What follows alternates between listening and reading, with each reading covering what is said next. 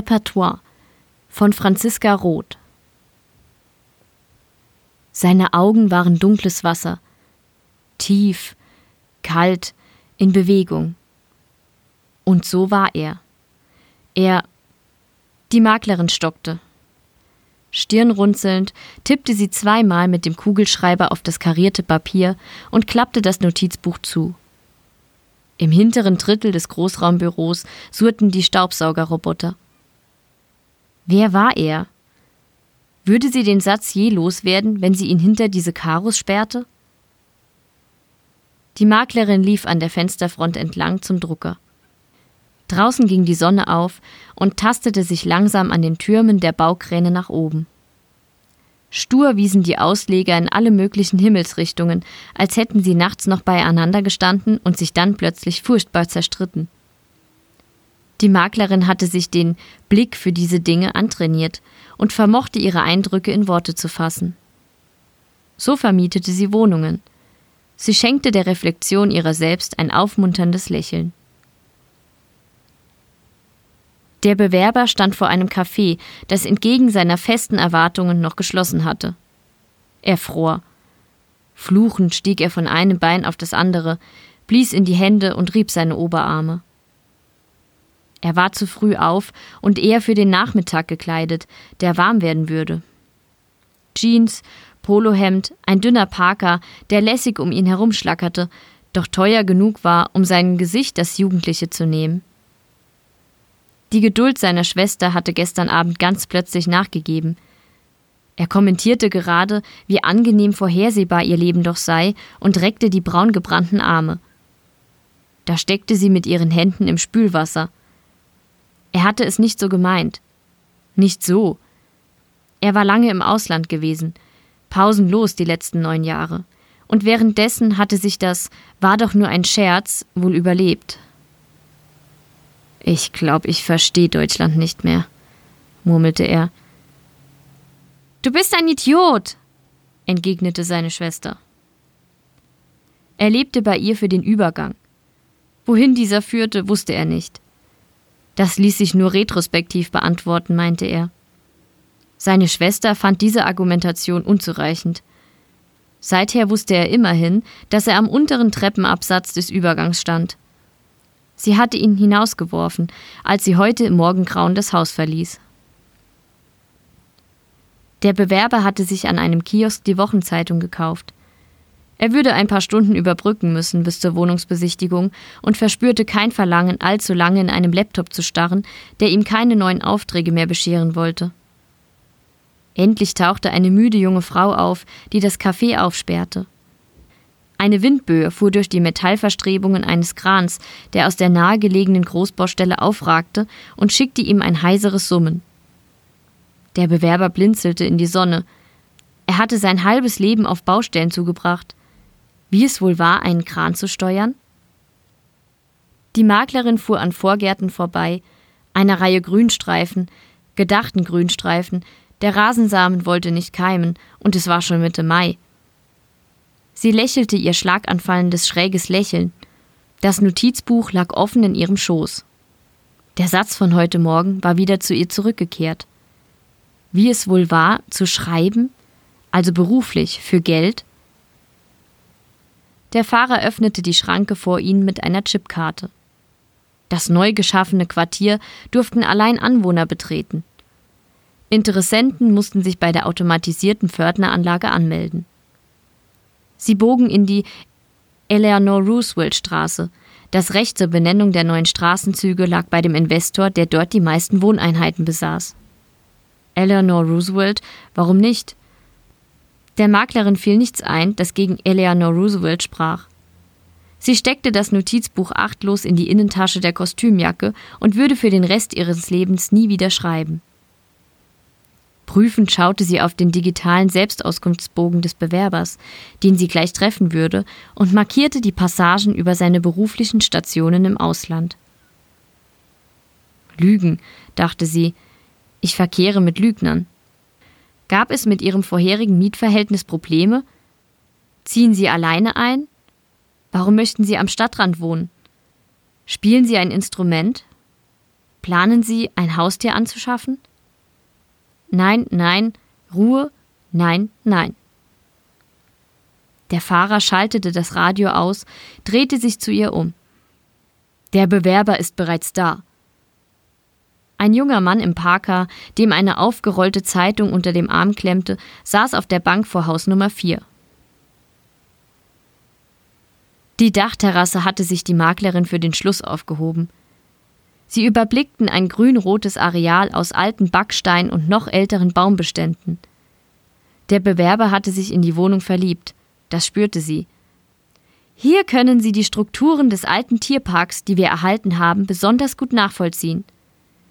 Dort die Villa des Direktors, die zu einer Bücherhalle umfunktioniert worden ist, daneben das Labor, das nun als Bäckerei dient. Hm, mhm, machte der Bewerber beeindruckt.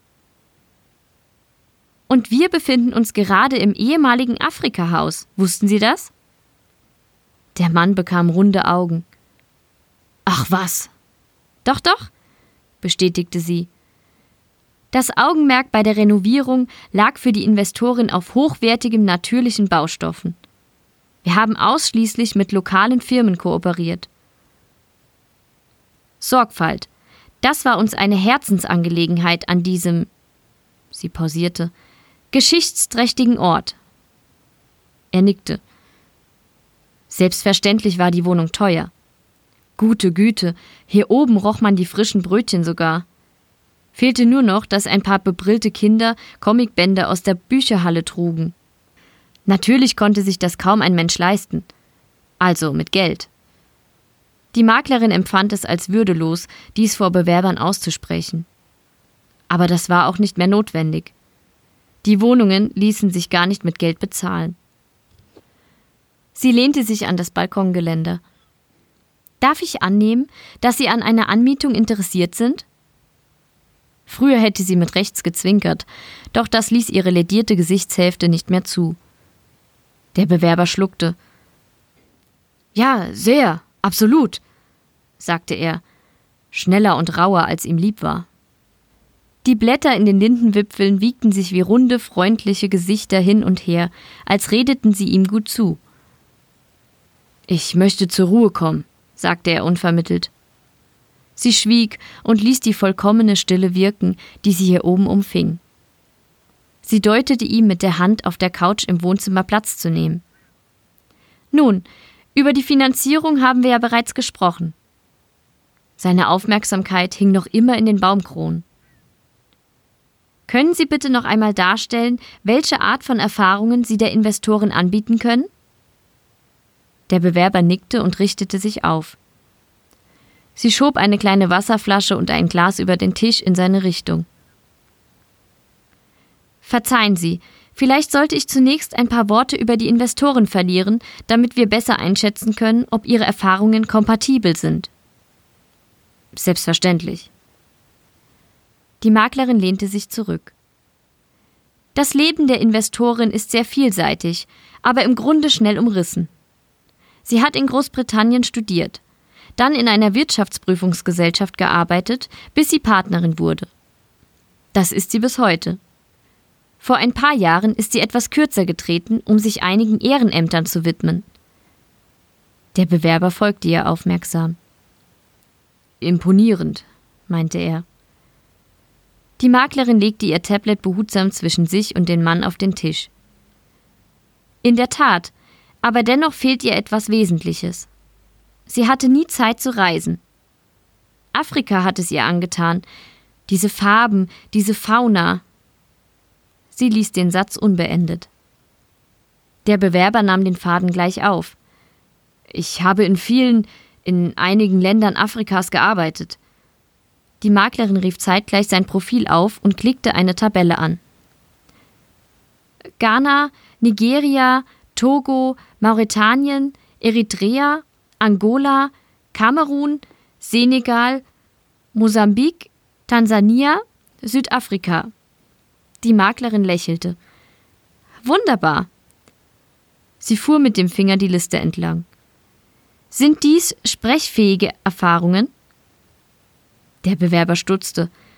Verzeihung, Damit sind besonders intensive Erfahrungen gemeint, die die Investorin nach der Übertragung dazu befähigt werden, detailliert zu berichten, als hätte sie es mit allen Sinnen selbst erlebt. Der Bewerber zögerte kurz.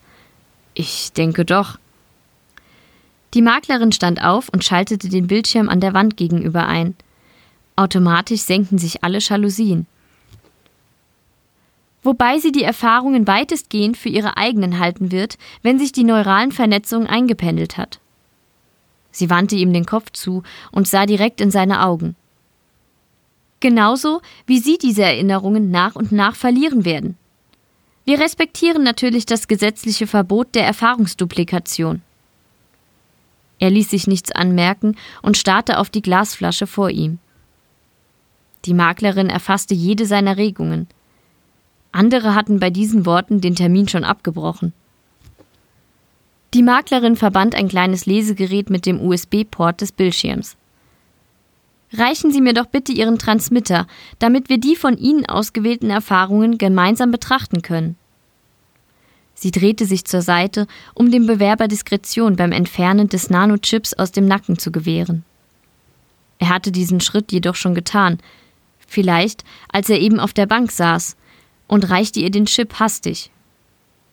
Sie schob den Transmitter in das Lesegerät. Sofort erschien eine Szene auf dem Bildschirm. Eine Baustelle. Das Brummen von Lastwagenmotoren. Trockene, braunrote Erde zur Straße festgestampft und ein paar Meter weiter entfernt aufgerissen wie kleine Wunden.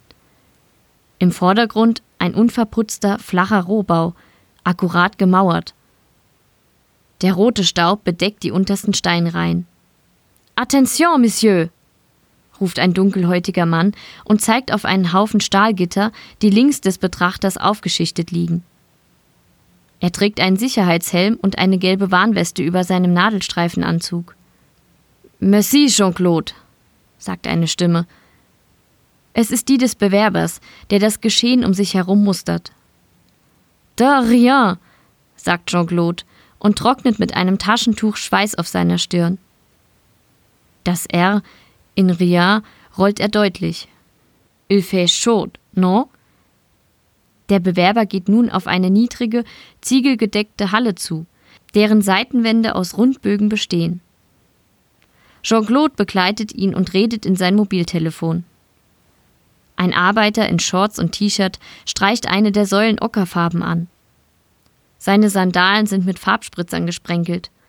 Jean-Claude, as-tu les plans de construction? Jean-Claude schüttelt den Kopf und läuft auf zwei Frauen mit bunten Kopftüchern zu, die im Inneren der Halle über einen Tisch gebeugt stehen. Der Bewerber hebt den Kopf und blickt in den tiefblauen Himmel. Er dreht sich langsam um sich selbst. Ein Fahrzeug nähert sich und hupt. Trotzdem senkt er Kopf und blickt nicht. Aufgewirbelter Staub legt sich wie ein dünner Vorhang vor das Blau. Was tat er da? Die Maklerin stoppte die Erinnerungswiedergabe mit einer Fernbedienung. Üblicherweise interpretierte sie nichts von dem, was sich ihr auf dem Bildschirm darbot. Sie würde sich darin verlieren. Es fühlte sich verboten, beinahe schmutzig an. Die Erinnerungen waren allein für die Investoren bestimmt. Nach dem Transfer würde sie auch auf Geruch und Geschmack, auf alle Sinneswahrnehmungen zurückgreifen können, auf viel mehr, als die kurze Szenerie auf dem Bildschirm überhaupt vermitteln konnte. Den Bewerber wiederum beförderte das zum Mieter. Er bezog die Wohnung für den Preis seiner Erinnerungen. Der Bewerber räusperte sich. Er hielt sich an der aufgerollten Zeitung fest. Ist das brauchbar? Die Maklerin wollte etwas Zeit gewinnen. Sie ging hinüber zum Kühlschrank und entnahm ihm zwei weitere Flaschen Wasser. Der Bewerber erzielte seit einigen Monaten kein regelmäßiges Einkommen mehr. Seine Tätigkeit als leitender Bauingenieur hatte je geendet. Das konnten die Verklausulierungen in seinem Auskunftsbogen nicht kaschieren. Die Maklerin analysierte solche Lagen sofort. Selbstredend zahlte jeder lieber mit Geld, wenn er denn konnte. Die Tragik des Ganzen weilte wie eine unsichtbare dritte Person mit im Raum. Sie atmete aus und zog ihre Ärmel glatt. Lassen Sie mich ehrlich sein. Diese Art von Erinnerung ist doch sehr technisch. Das ist nicht das, was sich die Investoren wünscht. Haben Sie nicht ein lebendigeres Repertoire? Farben, Flora, Fauna, Menschen. Sie verstummte. Der Bildschirmschoner startete. Der Bewerber war ganz still. Er sortierte sich, sortierte seine Erinnerungen wie Habseligkeiten auf einem Speicher, trennte sie hektisch in unverzichtbar und entbehrlich. Seine Schwester hatte recht mit ihrem Urteil über ihn. Schließlich erwiderte er Klar, das bekommen wir hin. Er ließ sich den Transmitter reichen, um ein weiteres Erfahrungsset aufzuspielen.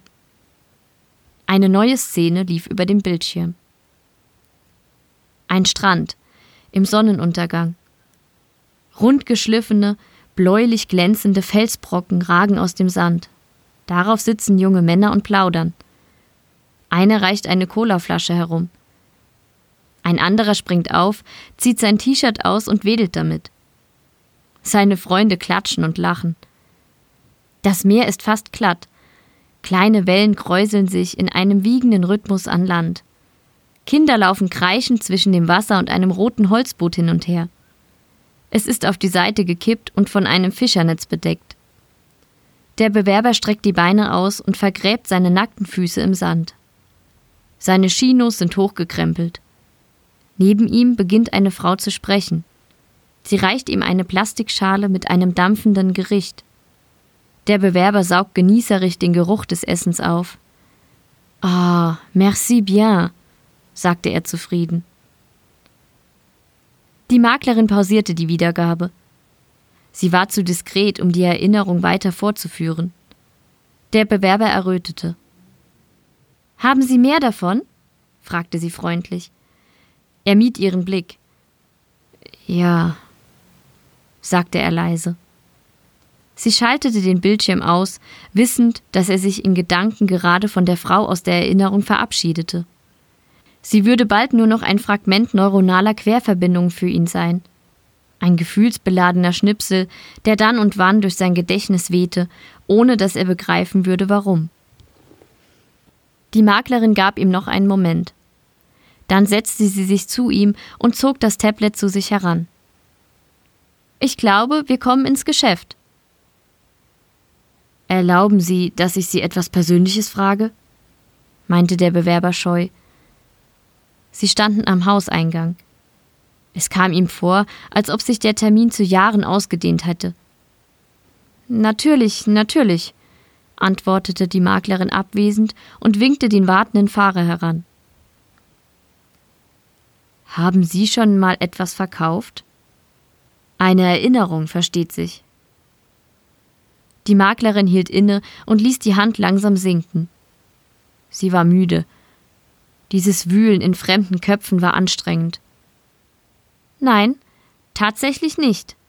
Mein Leben ist weniger aufregend als Ihres.